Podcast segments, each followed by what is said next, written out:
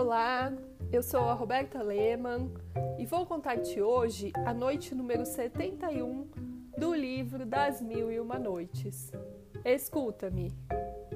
Senhor, continuando sua história, Simba disse: Do navio perceberam o estremecimento da ilha, pelo que nos gritaram que voltássemos imediatamente para bordo, senão morreríamos pois o que nos parecera uma ilha não passava do dorso de uma baleia.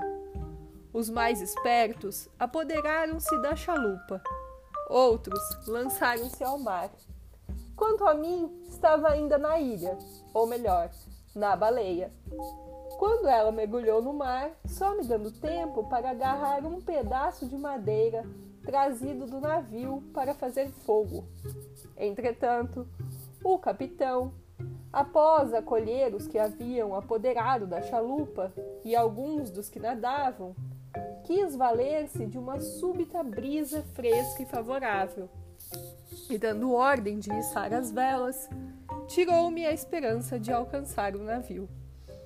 Fiquei, pois, à mercê das ondas, impelido para cá e para lá. Contra elas, Disputei minha vida o resto do dia e a noite seguinte. No outro dia, já não me sobravam forças e aguardava a morte, quando uma vaga me lançou a uma ilha de costa alta e escarpada. Grande teria sido o meu trabalho para subir se não fosse o auxílio de algumas raízes de árvores, que a sorte parecia ter conservado naquele lugar para minha salvação. Estendi-me sobre a terra, onde fiquei semi-morto até que o sol despontasse. Então, embora enfraquecido pela luta no mar e por estar privado de alimento desde o dia anterior, não deixei de me arrastar procurando ervas comestíveis. Encontrei algumas e tive a sorte de encontrar uma fonte excelente que muito contribuiu para me restabelecer. Recobradas as forças, entrei pela ilha dentro, caminhando ao acaso e cheguei a uma bela planície, onde percebi de longe um cavalo.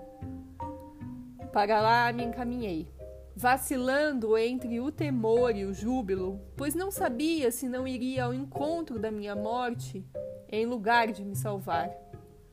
Notei, ao me aproximar, que se tratava de uma égua presa a uma estaca. Sua beleza me atraiu, mas, contemplando-a, ouvi a voz de um homem que falava sobre a terra. Um instante depois, o homem surgiu. Veio a mim e perguntou quem eu era. Contei-lhe minha aventura. E ele, pegando-me pela mão, me fez entrar numa gruta, onde, se encontravam outras pessoas que se assombravam ao ver-me, como eu, ao vê-los, me assombrei. Comi o que me ofereceram.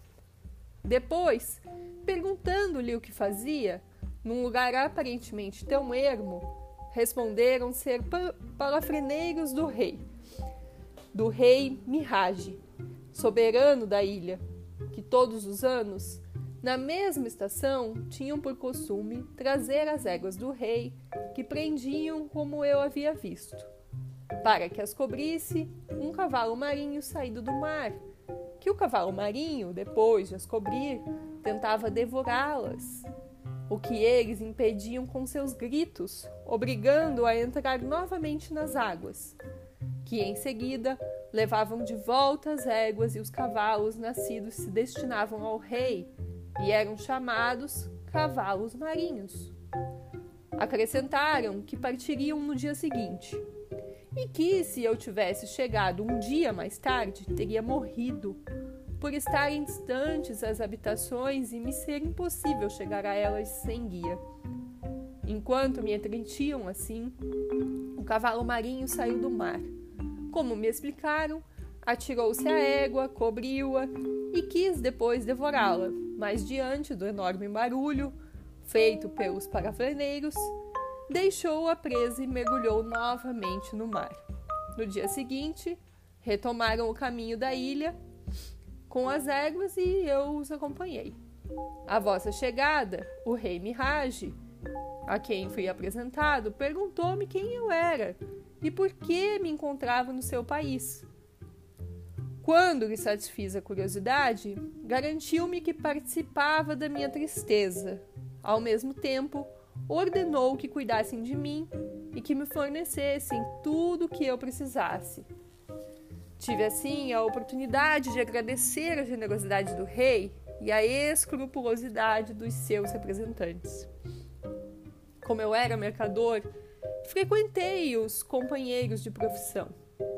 Procurei particularmente os estrangeiros, tanto para saber deles notícias de Bagdá, como para encontrar algum com o qual pudesse voltar, pois a capital do rei Mirage está situada à beira-mar e possui um belo porto, onde vão ter todos os dias navios dos mais diversos pontos do mundo. Procurei também a companhia dos sábios da Índia, pois gostava de ouvi-los, o que não me impedia, porém, de visitar o rei regularmente e de me entreter com os governadores e pequenos reis, seus tributários, que viviam em torno dele. Faziam-me mil perguntas sobre o meu país. E do meu lado, querendo instruir-me dos costumes e nas leis dos seus países. Perguntava-lhes tudo o que me parecia satisfazer a minha curiosidade. Existe, nos domínios do rei Mirage, uma ilha chamada Cassel. Tinham-me assegurado que nela, todas as noites, se ouvia o som de timbales, o que deu origem à opinião dos marinheiros de haver já ali estabelecido sua morada. Senti o desejo de testemunhar aquela maravilha e vi na minha viagem peixes com 112 côvados de comprimento, os quais pouco mal fazem e muito assustam. São tão tímidos e é fácil afugentá-los batendo em pedaços de madeira. Notei outros peixes com um só côvado e que na cabeça se assemelhavam a mochos. Na minha volta, estando um dia do porto, vi chegar um navio. Quando ancorou, começou imediatamente o descarregamento das mercadorias. Os mercadores a quem elas pertenciam mandavam transportá-la para os armazéns, relanceando um olhar por alguns fardos e pela escritura que explicava a quem pertenciam. Li meu nome. Após examiná-los, detidamente não duvidei de que eram os que eu embarcara no navio em Bassorá. Reconheci o capitão, mas como estava certo de que me julgava morto, aproximei-me dele e perguntei-lhe a quem pertenciam os fardos que eu acabava de ver. Tinha a bordo, respondeu-me ele, um mercador de Bagdá chamado Simba.